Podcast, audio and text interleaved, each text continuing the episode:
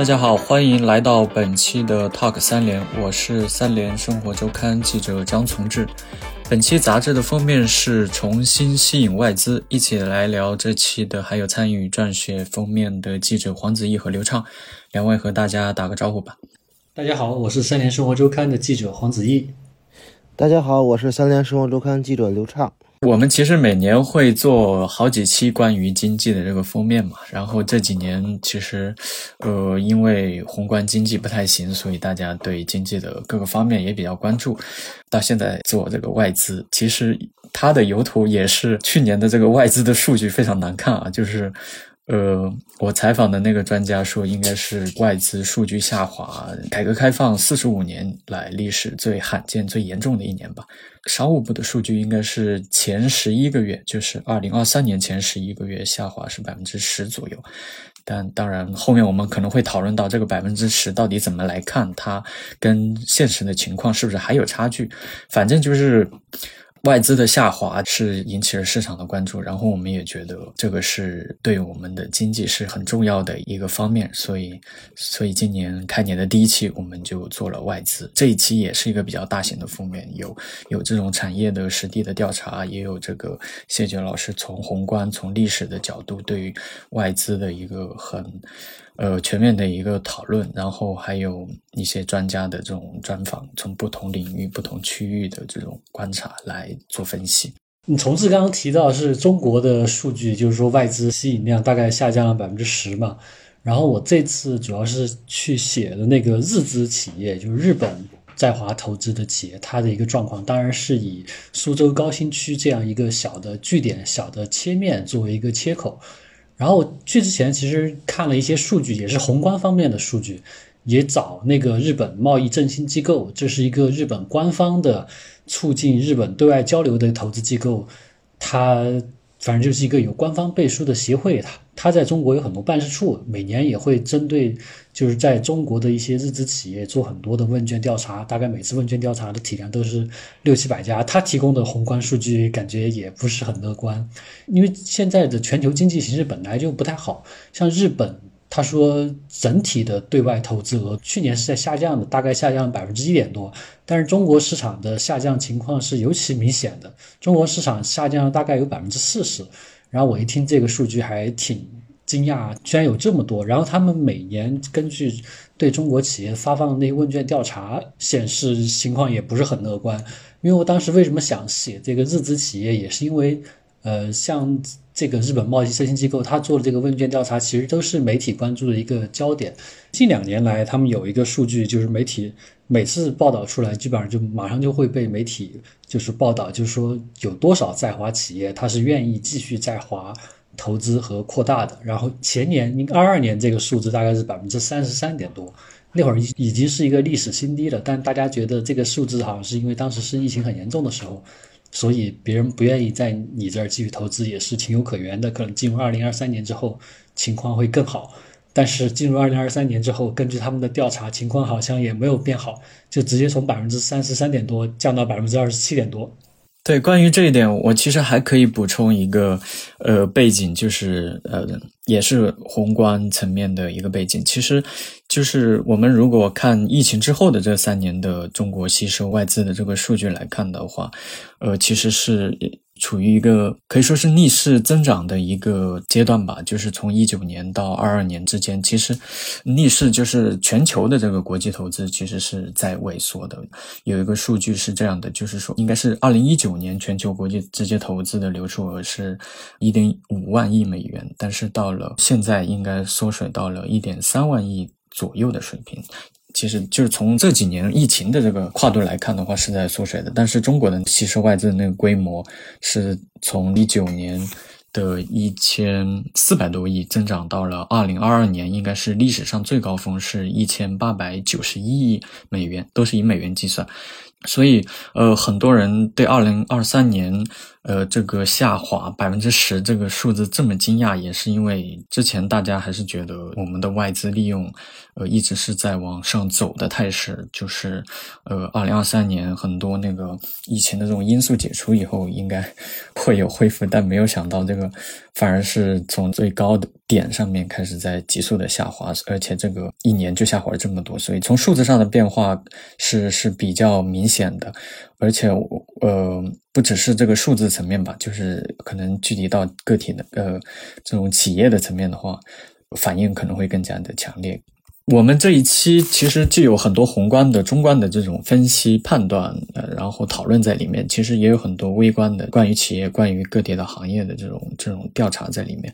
就是我觉得首先得给一个大概的一个界定吧，就是我们这一期讨论的外资它到底是一个什么样的东西，就是。是不是嗯，所有从国外来的这些资金都可以算在我们这一期的讨论范围之内？就是我最后把大家的文章都看了一下，我觉得呃，之前虽然编辑没有给大家一个强制性的约束，说要讨论什么样的外资，但最后好像大家的落脚点还都是在外商直接投资这一块，就是我们刨除了金，就是比如。呃，从金融系统，就是比如债券啊或者股票这些市场里过来的这些间接的这种投资，我们这一期讨论的都是外商直接投资，就是所谓的 FDI。然后它跟那个金融这些外资可能最大的不同就是，它还是会扎根在一些产业里面，然后通过比如成立中外合资企业、合作企业或者是一些股权投资，它会实际的参与到被投资国，就是我们说的外资接受国的这个。呃，企业的实际的生产经营里面，所以它里面有很多技术啊、知识在里面在流动。其实它不只是一个资金的一个问题，所以它的讨论空间就会更大一些，而且能看到中国的，比如关于制造业、关于服务业的这个变化也在里面。这个是首先要明确的，就是我们这一期讨论的外资是这样的一种外资。然后就是关于来源地。其实中国现在的统计口径是把港澳台，就是所谓境外法人的投资都算作是外资在内，当然也包括欧美日韩这些其他国别的这个投资也是算在外资以内的。当然也也会有很多专业的统计，就是更精细化的话，他会把呃，比如台资、港资单独拿出来，然后跟发达经济体的外资去做一些对比。这个我们后面也可以讨论到它的结构，可以看到什么样的变化。然后最初来华投资的这些企业，我觉得就可以刘畅和子毅讲一讲，就是因为其实最早接受的，除了可能八十年代刚刚改革开放，有一些这种港商进来做这个这种批发零售，嗯，那个时候可能是在这个领域比较多。然后到八十年代后期、九十年代，可能主要就是在传统制造业了。这个就是。最主要的两片呃外资的集中地就是长三角和珠三角。我们这一次刘畅和黄子毅比较集中的去调查了长三角，像苏州、太仓这些地方的这些年的外资的一个变化情况。我这回去的是太仓，太仓就是在上海嘉定旁边一条河之隔，它算是德企之乡，就有五百多家德企，主要其实是给汽车做配套的。嗯，因为比如说像上汽大众啊什么的，通用都在上海，所以当时也是随着大众当时九十年代进到中国来，他们二三年的时候正好是像太仓他们那个吸引德企是呃三十年，然后所以就正好我们这回去去写这个，我就去看一看那边的情况。德企相对于其他的这些有点特殊的在于，它之前的战略，尤其是太仓那边的。它是那个本地化的战略，就是 local for local，所以它今年的话，一方面是，比如说真正新的投资，其实，呃，也是像整体趋势一样，会受到一些抑制，包括可能就像在德国那边的一些开发银行，它已经限制当地的这种德企在中国的投资的贷款了，所以这部分其实减少的比较多。但是因为像像很多这种本身在中国扎根了三十年的这些企业，他们可能就是用。因为中国市场本来也大，而且面对的是新能源领域、汽车这领域的这个市场，就是潜力也比较大，所以他们就会用很多，就是也也在往新能源相关的这种汽车配件上来转，然后所以他们会用一些本来在中国就是获得的利润，然后再在中国投资。呃，今年他们这种情况比较多，然后相对可能感觉比其他地儿看着要好一点，相对乐观一些。那我就来做一个补充。我去的也是苏州地区，但刘畅那个太仓，应该也是属于苏州，但是我去的是苏州高新区，它跟那个太仓还是挺不一样的。就太仓那边，它离上海嘉定特别近，上海嘉定也是一个有名的汽车产业聚集地，所以可能它那边更多的是做汽车产业的配套。我去的这个苏州高新区，它是在苏州的西边。然后离上海的距离相对远一点，它也有汽车产业的配套，但是更多的还有也有其他产业的，就是汽车不是它唯一的产业，它也有一些涉及高端制造啊、精密仪器等等这些产业是它的一些主流。就是我去了之之后会有一个感觉，就是当地招商官员也给我们讲，就是说，因为苏州算是我们国家最早进行那个对外开放、吸引外资。然后也是做的特别成功的一个地区，当地政府的招商干部也给我讲，他说，现在他们出去招商，去年刚刚疫情解封就出去了一趟，啊，基本上你能招来的那种增量的外资企业已经很少了。他们目前的重点就是做一个存量的挖掘，因为这个地方经过过去三十多年的那个对外招商引资，它其实目前的那个基础打得特别好，发展的也比较好，就一个区里边。如果是以日资企业为例的话，它的日资企业大概是有七百多家，并且这七百多家这一两年还是在不断的增长。因为我看他们有一个数据，就是二零二一年的时候，他们的日资企业数量大概是五百多家，然后二零不二零一二年的时候大概是五百多家，二零二一年的时候增加到六百多家，但是二零二三年立马就飙到。七百多家了，但是这七百多家这这里边增长，它也其实有一个结构性的变化。早年他们的吸引的都是那种啊相对日式的那种精密的高端的制造为主，但他说经过这三十多年的发展，其实那些企业它该来的想来中国的早就来的差不多了，然后不来的肯定也不会来了。所以他们这两年招生的重点就是引进一些，比如说那种中小企业，然后他们是二零二三年三月份。就是疫情解封之后，立马就去了日本的。之前跟日日本的那个经贸往来是非常的频繁的。最火的时候，听他们说，他们招商局的那个干部啊，甚至包括局长啊，每个月都会到日本去一趟。然后经过这疫情三年的这个隔绝，就相当于三年没去嘛。然后这三年之后再去，他就发现这其实是一个非常显著的变化。就以前招商的一个典型，就是说我跟一个。比较中等规模的或者大型规模的日资企业谈好条件，然后他来这边就说我投资多少多少钱，拿多少多少地，你给我，然后我就在这边生产。但今年的话，就是像这种就比较少。经过疫情三年，来的中小企业比较多，偏服务业、偏商贸型的会比较多了。当然，在增量的这个已有的日资企业里边，也有一些在选择那个增资扩产。像刚刚讲的那个日本协会，他不是说。目前只有不到三分之一的日资企业在里在愿意继续在中国扩大投资吗？至少问卷显示的数据是这样。然后苏州这边其实就有这种情况，就比如说有一些日资企业存量的日资企业，它其实在中国市场里边寻找一个结构性的机会。呃，我刚提到的那个三分之一的日资企业，它为什么不愿意在华进行投资了？呃，其实主要的原因还是因为。今年他们感觉到那个市场需求、经济形势的下滑特别明显，然后导致了他们这个销量的下滑，业绩也不是很好。但是有一些，比如说跟中国这个新能源车挂钩的这些企业，他们的这个增长还是很明显的。他们也愿意就是说在中国呃继续投资、继续什么的。我这次也拜访了，就是两家企业都是这样情况，都是瞄准的一个是中国的新能源市场，一个是做那种。高端仪器制造的，它瞄准了中国的高端精密仪器这块儿，他们今年也进行了一个增资扩产，就是说，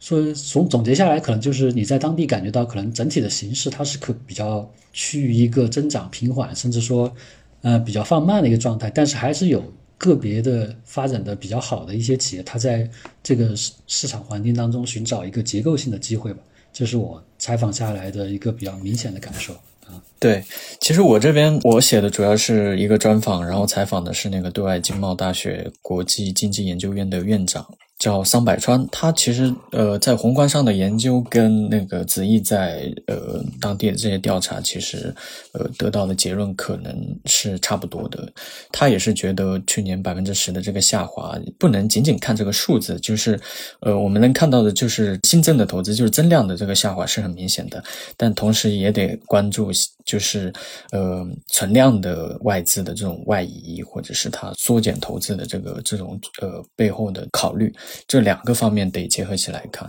然后就是这种下滑里面还是有很多结构性的变化，分化是比较明显的。就是一个是从企业层面来说，像你刚才提到日资企业，它可能有些企业也在缩减或者是在砍掉它的投资计划，但是有一些企业也是仍然是可能会在寻找机会，在考虑怎么再继续新增投资，所以分化是比较明显的一个特点。呃，但是这里面就是如果从那个外资的那个来源地来看，呃，还是结构性的变化，呃，是有的。然后还是有一些变化特别显著的，就是像美国、台湾这种地方的那个投资是出现这种断崖式的下滑。当然，美国不是去年一年下滑下来的，去年一年应该是我看数据，就是二零二二年美国对中国的这些投资额就降到了。呃，一年只有二十二亿美元，然后占中国当年吸收外资额的是百分之一点二。呃，如果你把美资的这个历史拉到这个改革开放以后四十多年来看，它的它对中国的投资其实总规模是在一千亿美元左右，就是截止到二零二二年的话，占中国整个四十多年里面吸收外资的总额是在百分之三点四，所以光看这个比例来说，下降也是挺明显的。然后还有像台商的撤离，也台商这一次我们可能没有做具体的这个调查，但是台资企业的撤离也是比较明显的。其实以前台资和那个港资，其实在外资来源里面是两大支柱吧，就是特别是在制造业领域，像半导体啊、电子信息这些领域的台资的投资是为主的，然后。去年以来，应该说是近几年以来，台资的下滑是也是非常严重的，这个是一个特点吧。然后，呃，我觉得还是得给听众朋友拉一个大概的时间线，就是我刚才也提到，可能，呃，改革开放我们四十多年其实就是在利用外资的一个历史嘛。呃，最早是在批发零售行业，因为当时对外资的那个准入门槛还是比较高的，可能只允许他们做一些这种呃不太重要的行业，批发零售卖一些东西。然后后来慢慢打开口子以后，就是在一些传统的制造业，比如劳动密集型的，或者是一些加工贸易，这个时这个时期其实是以港台资本为主。然后到九十年代后期，特别是中国加入那个世贸组织以后。这个来自欧美日韩这些发达经济体的那个投资就进入了一个黄金时代，然后他们在整个中国利用外资结构里面的占比也在不断的提升。这个可能持续了有将近十来年的时间，是属于他们的这个投资的黄金时代。那也是中国这个经济增速最快的可能十来年。然后到呃大概应该是一五年前后。欧美日韩的这些发达经济的投资，其实整体趋势是在下滑的。然后，呃，港澳台的嗯，在外资利用里面的占比是在提升的。然后到二零二零年疫情之后，这个结构的变化又更加明显。现在的数据好像是港台光香港的投资应该占到了百分之五十到百分之六十以上。这个可能也涉及到统计口径的问题，就是。因为我们统计那个外资，只是算这个境外法人，只要是境外法人的投资，通通算作外资嘛。但是它背后的实控人到底是不是呃外国企业，这个我们是不算的。就是你们可以讲一讲，像在因为苏州和太仓可能都是九十年代以后这个利用外资特别突出的这个地区嘛，就是他们当地的进来比较早的那些企业，看中的到底是当地是一个什么样的条件，或者是当地当时给他们营造的是一个什么样的一个环境，可能能能结合现在我们说要重新吸引外资，我们要怎么努力，其实可以结合来对比来看。那我先讲讲苏州，他当年怎么做。做那个吸引日资的，苏州这边它的吸引日资也是始于上世纪九十年代中期，因为九二年像我们国家提出要建立那个社会主义市场经济制度，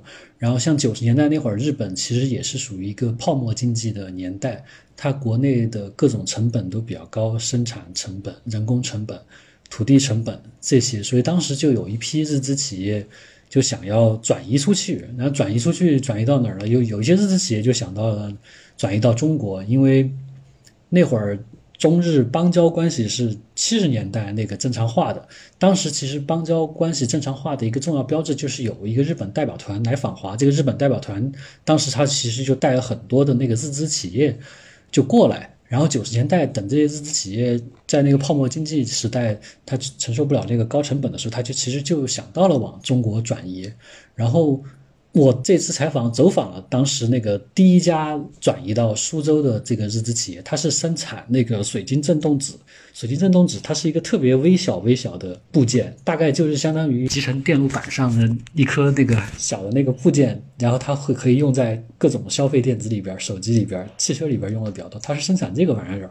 这家公司它当时就是七十年代中日邦交正常化的时候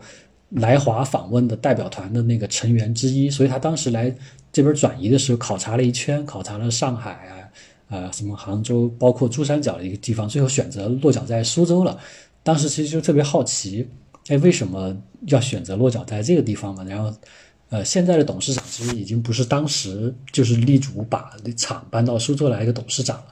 现在这个董事长，但他也是一个比较资深的高管，就在这边待了很多年，也娶了一个中国的爱人。他都说，当时苏州高新区拿出的那个态度是最好的。就是政府就是说，你们只来了只管生产，其他的事情都交给我们，是拿出这样一个态度来迎接他们的。在当时，他们就觉得，哎，还挺受感动的。既然都有这样一个态度，这这其实跟当时苏州的那个发展阶段也有关，因为像。八九十年代，国家那会儿都打开大门正要开放的时候，就提出了一个概念，就是要建立那种高新区嘛，像上海设立浦东，然后苏州的做法就是苏州是要在靠近太湖的西边，它也要建一个现代化版本的苏州。当时建出来之后，成为了国家第一批高新区。高新区现在其实已经是怎么说呢？就是基本上每个城市都有一个高新区的这个概念，但是当时苏州建的那个高新区是全国第一批的高新区。然后后边改名为了苏州新区，当时他那个主政的负责人其实相对来说他的观念也特别开明。现在苏州最出名的可能不是苏州高新区了，是苏州工业园区。但是苏州工业园区一手把它做起来的那个主政的负责人，就是当时一手把苏州高新区抓起来这个负责人，他就提出了，就是说我政府也一定要做一个那个服务商的概念，把这些日资企业。去引进来，然后当时当时就这种态度就打动了那个第一家落户来的那个日资企业，那个日资企业后边就在这一九九四年的时候，在这边设立了第一家日资独资的那个企业，相当于在这儿落户了。因为它是那个生产汽车消费电子这个水晶振动子，它其实上有一批那个上下游的企业，然后在那之后其实也跟着它过来了，然后。他们来到这之后，发现其实苏州政府它确实践行了它的一些承诺，包括对土地啊、基础设施啊这方面的，还是给了他们比较好的一个配套的。所以他回去之后，他也特别愿意宣传苏州高新区在这方面的一些那个怎么说呢？所作所为吧。我去他们那个董事长，现在董事长那个办公室，就你能见到那个第一任董事长的一个。中文的毛笔的题词上面就写的“一衣带水”，啊，就是感觉特别有时代感的一个东西。然后旁边还有一个朱镕基总理当时到访他们企业的一个题词，这个题词特别有意思，他没有写任何的，就是宏大的词汇，就写了“朱镕基”三个字，好像就是要证明朱总理曾经到访过这个家企业，呃，反正就特别好玩，就是。反正日资它对外投资，它其实有一个特点，就是它喜欢抱团，就是也比较注重口碑。就是但凡你第一家企业你在这边落户了之后，那什么感觉比较好，然后你就可以引荐那个其他企业过来。但是真正的发展就是还是两千零一年之后，就是国家的那个世贸组织加入世贸组织之后，真正打开国门之后，那个时候的日资企业开始大范围的往这边转移。来的企业当中就有一些。比较知名的大企业了，就像我们知道的松下、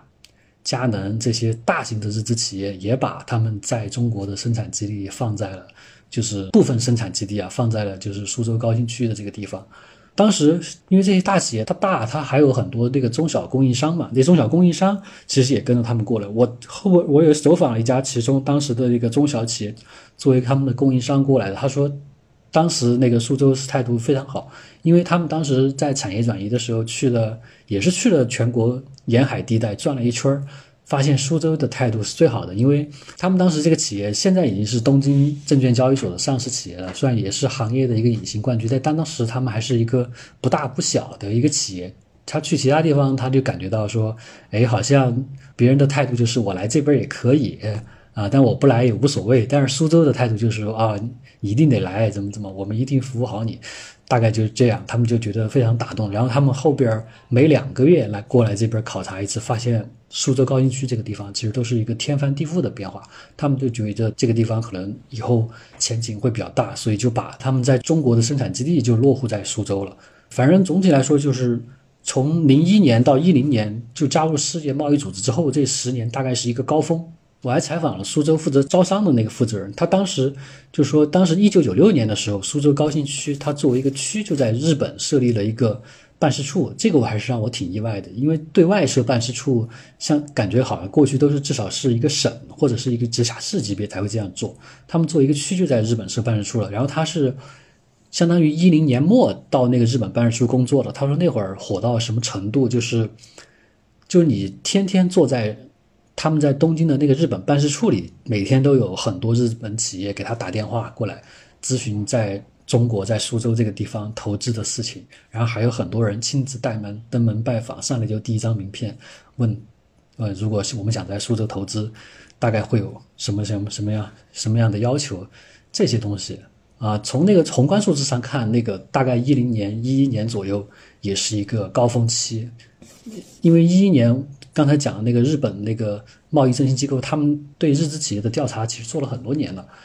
然后内向调查就是说，有多少在华企业愿意继续扩大对中国的投资呢？这个指标，这个占比在一一年的时候达到了最高峰，大概有三分之二，就是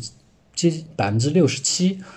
的那个日资企业在华，他有愿意继续在中国投资的这个计划，就未来一到两年内。所以那会儿你会看到中日之间的这个经贸往来，包括日资企业对中国的这个信心，其实是非常非常高的。完了，就是这其实是一个相当于是一个呃怎么一个阶段的顶峰嘛？因为一二年之后立马就跌落了，因为一二年之后中国发生了那个反日的那个风波嘛。反日风波，苏州的这些日资企业，他们其实在华受影响也特别大。当时就有一些，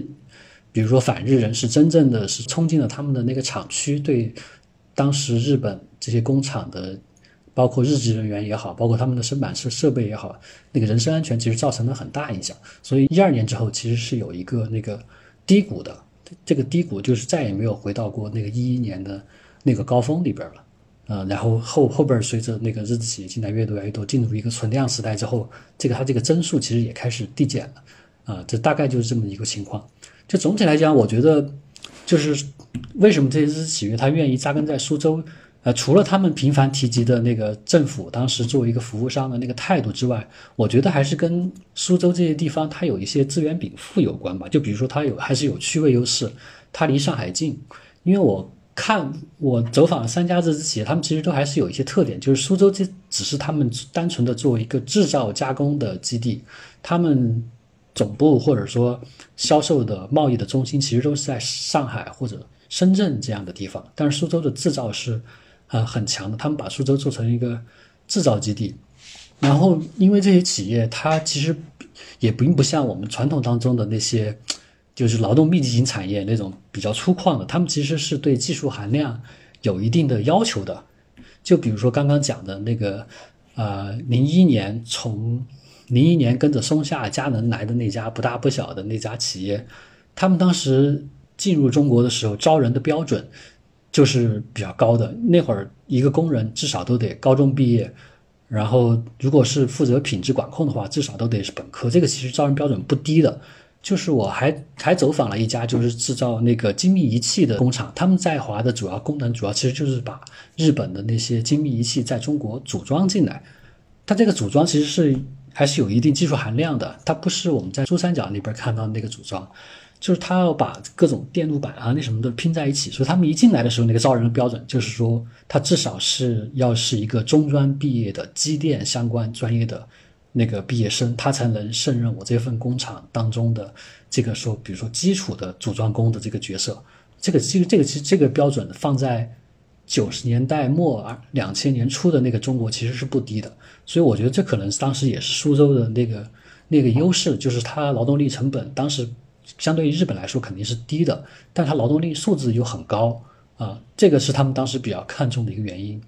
大概就就想以这样一个例子来说明苏州这个地区它可能当时有的一些优势。对，刘畅去的那个太仓是以德企为主嘛？呃，其实这几年欧盟对华投资的这个趋势，如就如果跟美日韩这些相比的话，还是相对稳定的。中德之间在特别是在制造业领域的合作，其实是相对比较呃稳定的。刘畅可以讲讲在太仓的这这些德企，他们的对中国的态度、对中国的看法现在到底是怎么样的？然后他们早年到底为什么选择太仓这样一个地方？太仓当时给他们的条件是什么情况？太仓那个一开始的话，其实跟黄子毅那个差不多，就是其实也是区位优势嘛，就是离着上海近，制造业。然后他那个呃，之前像我采的一家企业跟我聊的是，他们的下游就是生产那个发动机的地儿，在无锡。然后说你这个车程要在两个小时以内，然后就找就找到了这个太仓这边。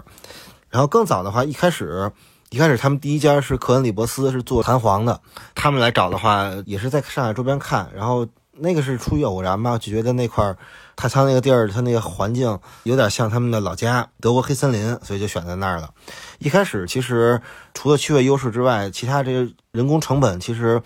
呃也不算特别有优势。但是因为呃也算是当地当地的政府比较配合吧，因为在他那块儿成立了双元制，也是像黄子怡提到的，他可能对于这种工人的这种要求比较高，比如说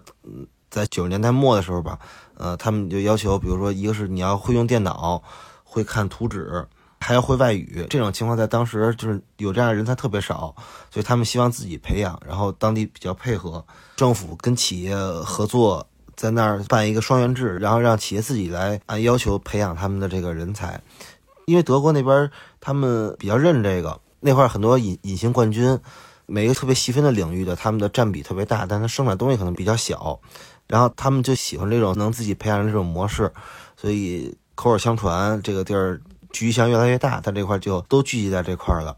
所以到后来的话，这个成为他们一个更为关键的优势了。包括像他们那个政府叫什么保姆式服务，就是你有有点什么事儿，就直接统一找找他们的开发区，他们政府不会说各个部门都去打扰他们。然后最后他在他们那块德国人形成自己的，比如说呃商会，包括比如说他们有德国中心专门给中小企业服务的，要来中国投资的这些中小企业服务的这些。专门的机构，所以这些加一起，成为他当下一个比较好的这么一个营商环境吧。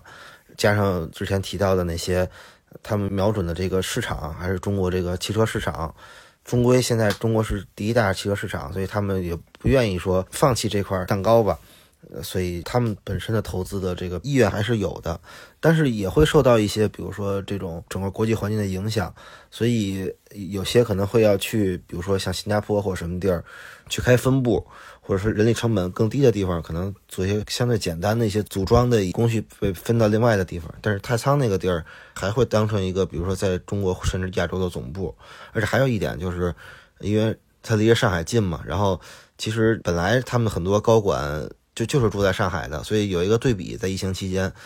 上海封的特别狠，然后他们那边就是政府就相对比较配合。你比如他们要呃隔离，或者说来中国，上海那边就基本不会说太给开绿灯，然后这边就相对比较配合吧，帮他们争取。所以整体情况的话，可能本身一些德企在上海的，呃，以前在上海的总部就都会迁到，比如说上海之外这些长三角地区。这个也算是太仓这个地儿，它可能相对来说得到一点上海的红利吧。哎，我其实对你开头写的那家餐厅印象还挺深的，就是因为我们这一期讨论很多都是关于，呃，比如你在制度、在政策上面要给外资企业什么样的待遇，然后要营造一个什么样的呃营商的环境，来重新吸引外资。但其实，呃，很多时候我们可能关注比较硬的东西，但对于就是。就你吸引外资过来，其实还包括很重要的一部分，就是外国人员必须得来呃来中国嘛。然后不管是管理的还是这些技术的人才，他得能够正常的在国际之间流动，然后他在这边能够呃生活，然后能比较自在的去从事自己的生产。就是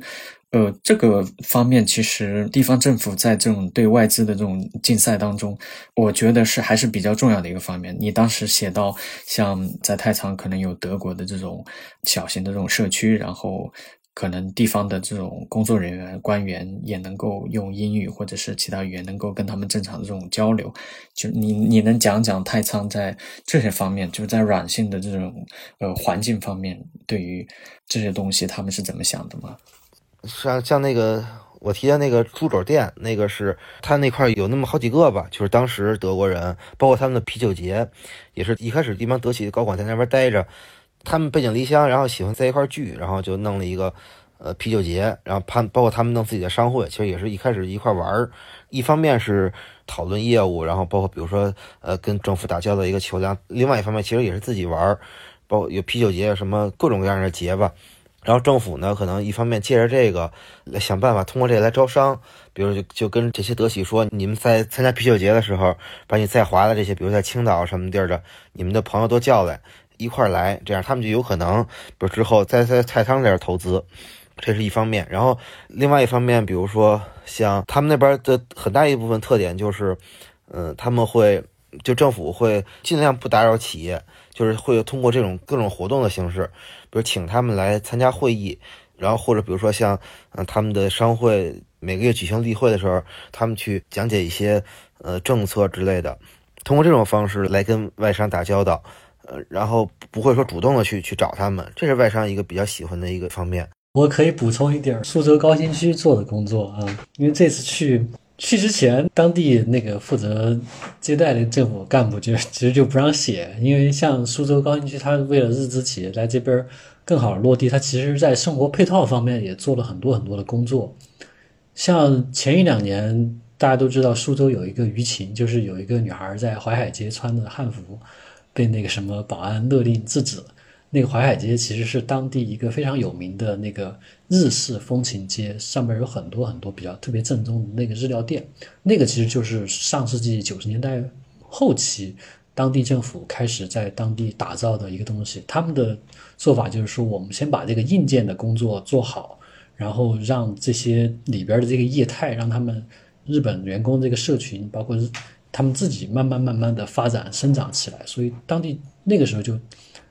打造了这么一个日式的风情街。当然后边改名字叫那个淮海街啊。这个这个淮海街我也去，这次一去也逛了，确实是有有很多那个日料店，然后也特别能感受到里边有日式风情。但当地人跟我说，以前那个日本的那个那种街不都是晚上都会亮灯嘛？那各种日料店啊，居酒屋啊，那亮的灯特别好看。但是发生那个舆论风波之后，他们现在晚上就把那个灯关掉了，说尽量保持低调。就这样，这只是一个例子。因为当时日本工厂过来之后，他必然是会带着很多日本员工过来。日本员工过来，在一个新建的区，他必然是生活上面临很多很多的那个问题。那首先呢，就是教育、医疗嘛，啊等等。然后当地就是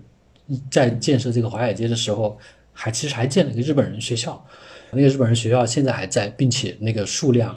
我问了一些日籍的高管，他们说，我问他们就是这些年有没有感觉到日本企业在当地的人数的减少，他们或者说日本高管在当地人数减少，我问了他们这个问题，他们其实说没有特意统计过这个数字，但是从他们从日本人学校的那个直观的感受来看，其实人数是没有减少的，反而还是有一点稳步的增加。这个日本人学校现在还在，而当地还有个日本的诊所，就是。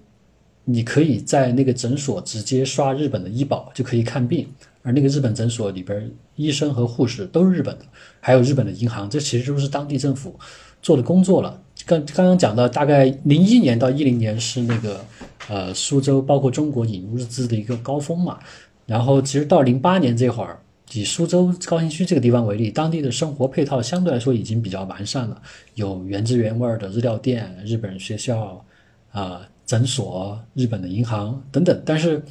有一些日本的高管还是会跟当地政府去反映，就是说，哎，我在这边买不到那个纯正的日式的商品，逛不了日本的这个超市，因为这些其实是也是生活当中的一个刚需嘛。除了教育、医疗之外，然后当地政府就想办法去引入一些日本的零售百货过来。日本零售百货过来，他就引入了两家，他就把在当地。完完全全做起了一个日式的商场。日式的商场那管理都是非常非常的精细，相对来说，对对当时的中国来讲还是比特别比较先进的嘛。这次我也去了那个日日式的那个零售商场，采访他们那个总经理，那总经理就给我说，因为这个商场它毕竟还是开在中国，大部分的客人是中国客人，但是为了他们为了照顾当地的日籍员工。因为这边的日籍高管好多其实是被总部外派过来的，这一个人过来在这边单身独居啊什么的，他们为了照顾这部分的员工，就在他们楼下一楼的那个自营超市里边特色的一种组合，那个组合就是土豆、洋葱，然后胡萝卜这三个东西抽一个真空打包，再卖一个咖喱块儿。他说，一般日本的那个那些高管啊，那些员工过来之后，他买一个这个抽真空的这个打包，再买一个咖喱块儿。再买一份肉，他回家一开火就能煮煮一份简单的日式料理出来。这个其实是对他们的生活来讲是非常非常方便的。他说，其实这个品类在他们整个的那个超市里边，呃，销售量是不高的，因为大部分的顾客还是中国人。但是很多的日本员工就会去买，他们为了照顾分这些日本员工，就把这个东西一直留在了里边。而当时这个让我听完感触还。还是挺深的啊！对，我觉得这个问题其实就是现在讨论怎么说，还是有一定的那个敏感性，就是会不会让人觉得我们是在给这些外资企业特殊的待遇或者超国民的待遇？就是这个也是我们这期写外资有一个嗯很重要的一个。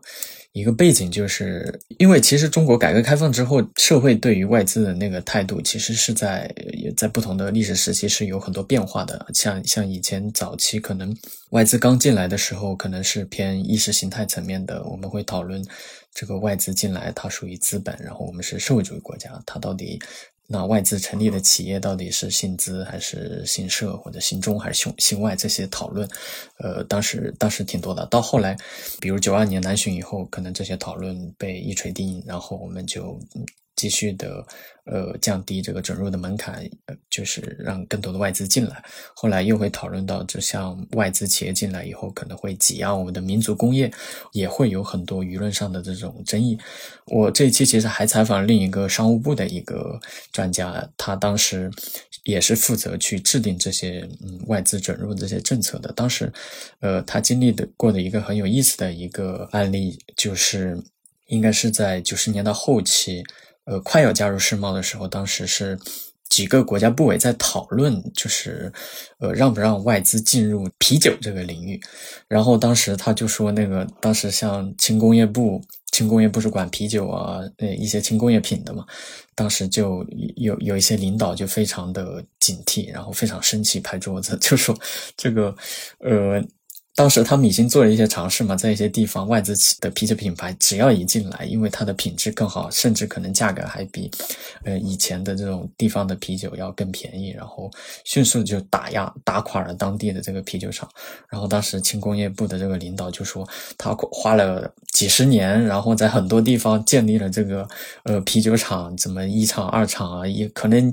呃一个省或者一个市就有一个啤酒品牌，他全国有那么多，他说你这一放进来。就全部把我们打垮了，就啤酒这个民族品牌一个不剩，他就呃极力的反对这个事情，然后，然后当时这个事情，呃，甚至闹到了可能国家最高领导人那里，然后就最后还是在很多人，特别是市场派的这些专家的这个很严谨的学术的论证之下，还是决定去开放它。就是后来的结果也是如他们预料的，其实最后外资进来，它在市场之手的这个作用之下，还是会形成一个比较合理的呃市场结构。你你看现在中国的这个啤酒品牌，其实主要还是像青岛啊，或者是其他的华润这些，还是中国自己的品牌为主。其实它它可能高端的有一些外资的品牌，就是会会形成一个比较合理的市场结构。其实最后是整个市场的消费者受益。然后他说，其实当年在很多领域，因为那个时候。因为我们是之前是一个全封闭的状态嘛？你一个一个的领域要去开放，其实当时都遇到这些争论。像汽车工业，汽车工业当时是可能。就还是没有完全开放嘛。你对外资的这个投资做了股权，包括一些呃经营上的这种限制，你不能控股，然后包括投资的这个。合作的这个外资企业的数量也有限制，所以像汽车工业那么多年就一直没有发展出自己的这个很好的自己的自有的品牌或者是自有的核心的技术。还有像芯片这种，其实当年都是在那几年是在一个政策论证的过程当中。但他说从商务部他们自己这个研究下来看，如果以以这过去二三十年的时间回过头去检视的话。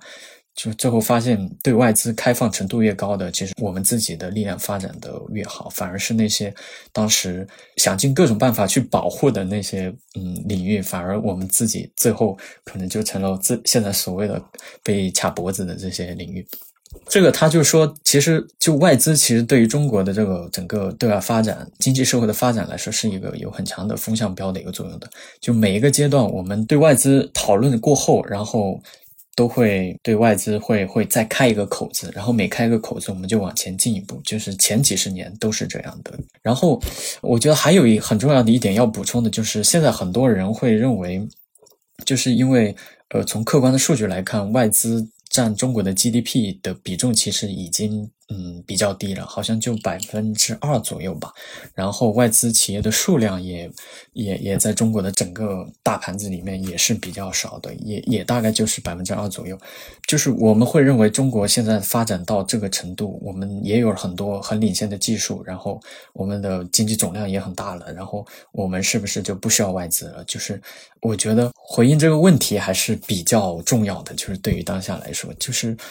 我们其实如果只从数字来看啊，我我还是再提供一组一组数据，这个也是谢九老师在主文里面写到的，就是这个是两年前发布的数据，还是比较新的。就外资企业，它可能以百分之二的这个市场主体，嗯，带动了中国约十分之一的城镇人口的就业，还有呃全国税收收入的六分之一，还有进出口总额的五分之二。其实这个。都是我们为什么还是要重视外资投资的大的一个背景吧，就是它还是很重要，它对我们的消费、对我们的出口，都是就是这个被誉为中国的经济的三驾马车当中两驾吧，都会有巨大的影响。像去年的情况是外资和外贸的数据都在双双下滑嘛，其实这个都是关联的，就国家进出口的这个呃相当一部分。都是外资企业在创造的嘛？如果外资企业不投资了，然后甚至要转移，呃，都会受到冲击。还有我们的税收、我们的就业，其实都会萎缩。如果从微观的角度来讲，我我自己感觉，呃，印象比较深的就是，像上海是比较呃外资比较集中的地方嘛，以前都有大量的外国人员聚集流动，今年。呃，我记得是在讨论这个房租下降的时候，就就我看到网上有人说，这个上海的那种以前，比如外企高管啊，或者是外企的这些工程师出租的这种高端的这种公寓，它租金下降，然后租不出去，然后还有像机场的这种国际的这种航班减少，其实最后还是会影响到我们自己的这个日常生活吧。对我去太仓跟太仓开发区的人聊的时候，他们说九十年代的时候，他们认定。要集中吸引这个德企来太仓投资，那个时候他们就上德国去调研，然后就发现，呃，就是人家那个街道什么都是开放的，然后但是那时候太仓整个城市面貌就都基本很封闭，各个政府部门都分散的，而且都是高墙大院，包括工厂什么的也是也都是围栏围起来的，然后他们就会觉得这个城市，呃，不应该是这么封闭的，而且其实办事效率非常低。那个时候，两千年初的时候吧，作为一个县级市，他们还是那市长挺有，当时市市政府就是说，呃，要把整个这个政府部门都统一在一个楼里头。然后到现在也是，他们所有政府部门，整个太仓的都在一栋很大的楼里头。然后你办什么事儿的话，就是比如说从。呃，五层到十层，你就这么办事儿就行，就是上下层就把这问题解决了。到现在就整个改变他们城市面貌，我觉得这个还是就是通过吸引外资，然后看到人家的那个整个整体状态，然后改变你自己的这个社会城市这种形态。我觉得这这是一个挺值得借鉴的这么一个例子吧。嗯，对对对，我觉得像至少从我我补充一下，就是从我。采访经历看，我发现其实，在长三角这些相对比较发达的地区，他们其实对外资的这些重要性还是有很深刻的认识的。就并不是说像舆论场那样，政府做的很多工作，其实也是继续对外开放，就是说吸引外资进来。包括像这次苏州他们疫情解封之后，立马就派了一支招商团队去日本拜访各大日企。不过现在面临一个问题，就是说，哎，你愿意吸引人家，但人家可能外资不一定愿意来，或者说出得来了，因为他们这次出去拜访的时候，很很大一部分拜访的那个日企还是集中在日本相对比较领先的那些企业嘛，比如说什么半导体啊等等这方面的一些企业，但是。因为地缘政治的关系，日本它也出出台了一个，就是说出口的那个禁止的那个目录，而且这个目录还在不断扩大。像半导体这些东西，其实都是在日本的那个目录里。你要出国的话，你必须经过日本的相当于一个商务部的审批。啊，那个招商的干部就是说，这个其实是给他们的招商工作带来很大的困难，像目前是他们的一个这个瓶颈，就是他们想引入这些东西到中国来，但是人家不一定出得来了。或者说人家不一定愿意出得来了，但有一个招商局的招商的干部就跟我说，当然是私下说的，就是 off the record，他就说有一些日本高精尖的那个技术产业，他们去招别人的时候，别人就很担心，就说，哎，我如果把我的这个低级放在你们中国，那你们以后再跟美国发生什么什么冲突，我这个东西去不了美国，到不了美国，我被美国限制了，那我怎么办？然后他们这个招商这方面其实就完全没有办法。回应回答这个问题，这也是他们当时一个痛点吧。呃，但是他们目前也是在做一些工作了，就是说，呃，就比如说像这些外商投资，尤其是一个来自同一个国家的，他们还是比较讲究那种抱团，讲究当地的服务，讲究口碑。然后，因为过去这些年的一些工作，像苏州啊。可能太仓这些地方，可能在当地还是有一定的口碑的。像苏州高新区，他们就开始通过跟日本一些大型的这个机构，日本比较大的一些行业里比较有名的一些机构企业合作，去做一个平台，相对相当于就让这些大的话语权大的这些企业给他们做一个背书，来帮他们引入一些初创型的、中小型的这些企业。我，感觉这是他们未来的一个比较重要的重大的变化。对我对，现在呃，政治或者说地缘政治或者战略安全，确实现现在是影响外资呃撤离的一个很重要的因素。就是其实早些年，我记得我们前几年疫情之前也写过，像产业转移到东南亚，甚至转移到非洲去的这个封面。那个时候讨论的其实是一个。呃，那个时候可能既包括一些外资或者台资这种企业，也包括一些呃中国的这种企业，可能他们是为了去寻找这种廉价的劳动力或者是廉价的这种土地转移到外面去。这个是属于在产业正常规律之下的这种转移，它其实是一个呃，可能是一个渐进的，有一个缓慢的一个过程。然后这个其实也是中国发展这么多年可能必须面临的一个问题吧，就是你的随着你的劳动力、土地各方面的这种营商成本、环境成本的这种上升，然后，呃，会让一些特别是这种传统的这种制造业，它的收益会下降，它就自然会转移到寻找成本低洼的这种地区。当时讨论是这样的一个背景，呃，但其实我们现在讨论的这种存量的外资的这个转移，还有一个很重要的一个方面，就是是基于这种安全性的考虑。特别是这几年中美贸易战开始打以后，欧洲也好，美国也好，出台了很多对华的这些投资和贸易限制的这种政策，然后他们对中国角色的看法可能出现了变化吧。他们认为把供应链全部放到中国，放到一个篮子里面是不安全的。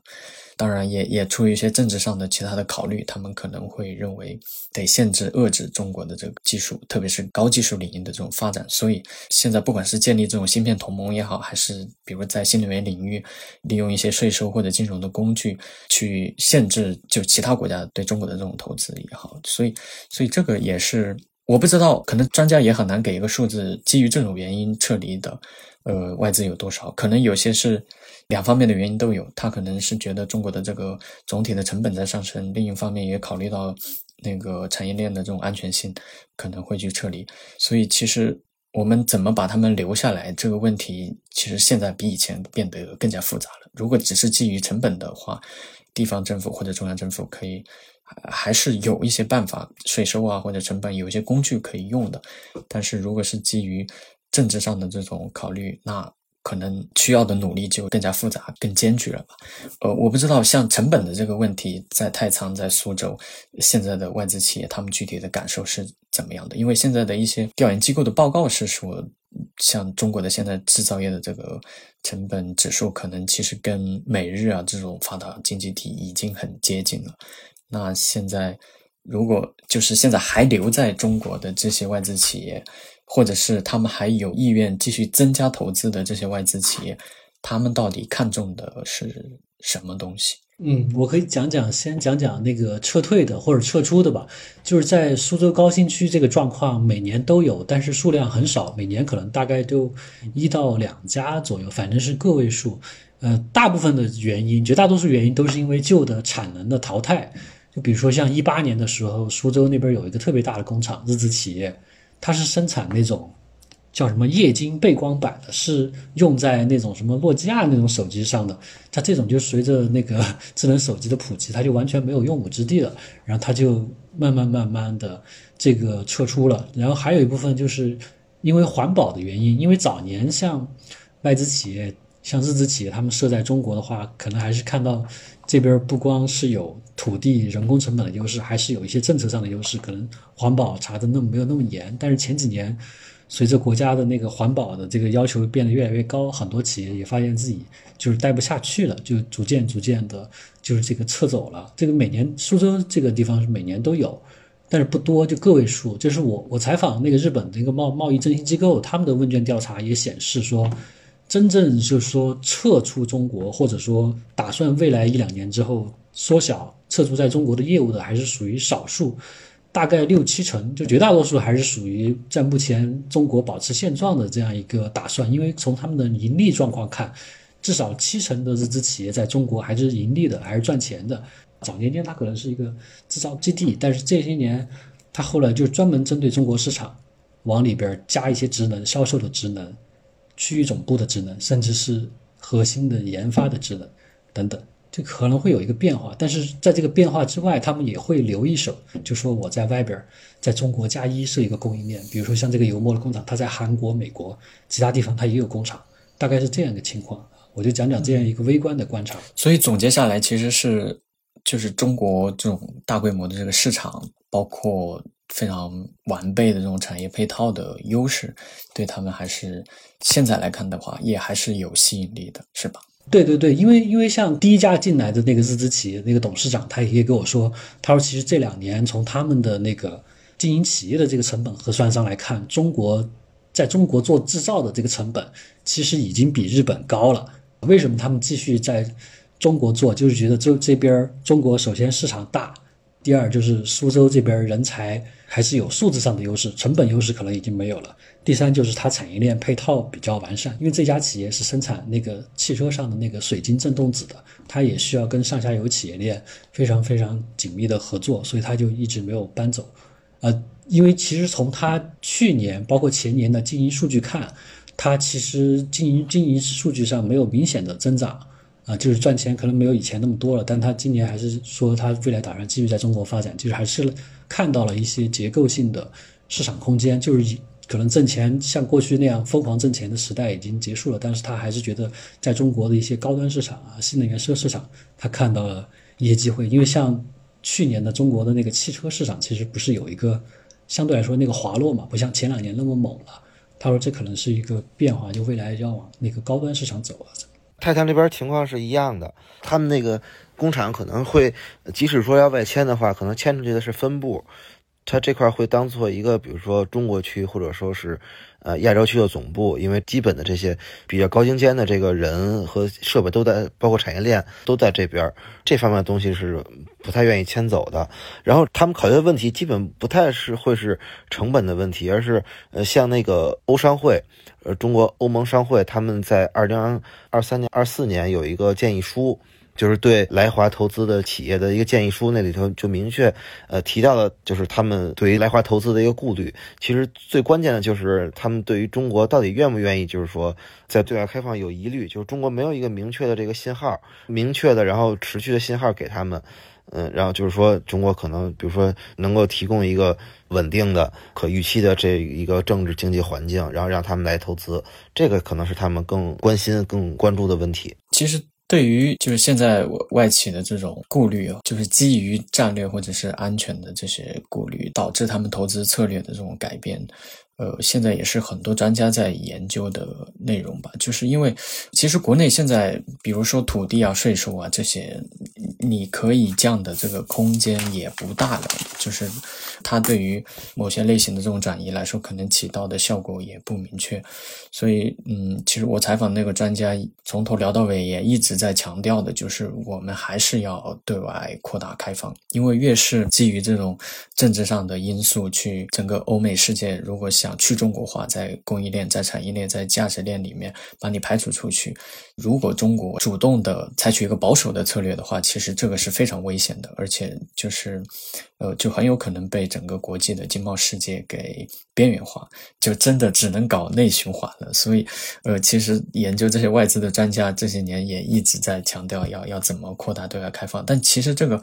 呃，扩大对外开放，嗯，它涉及的层面真的是太多了。就是单凭某一个部门是很难改变的，然后但是这这个又会很大的去阻碍我们对外开放的这个步伐，然后这是一些层面。我采访那个专家还提到一个很重要的层面，也是嗯，可能普通人现在不太理解，但是在国际经贸世界里面，现在是一个很强的趋势，就是其实以前 WTO 建立的那一套旧有的这个国际经贸规则。呃，可能在金融危机之后，其实欧美世界就有点，呃，慢慢开始绕开它的意思，特别是以美国为首的这个西方发达国家，他们开始搞这种区域的自贸协定，比如美加墨或者是跨太平洋这种自贸协定。这种自贸协定其实是对旧有的自贸协定的一个升级嘛，可能旧有的就是主要是涉及到这种边境上的，就是从国门到国门，那你的关税怎么制定，你通关报关啊这些程序怎么。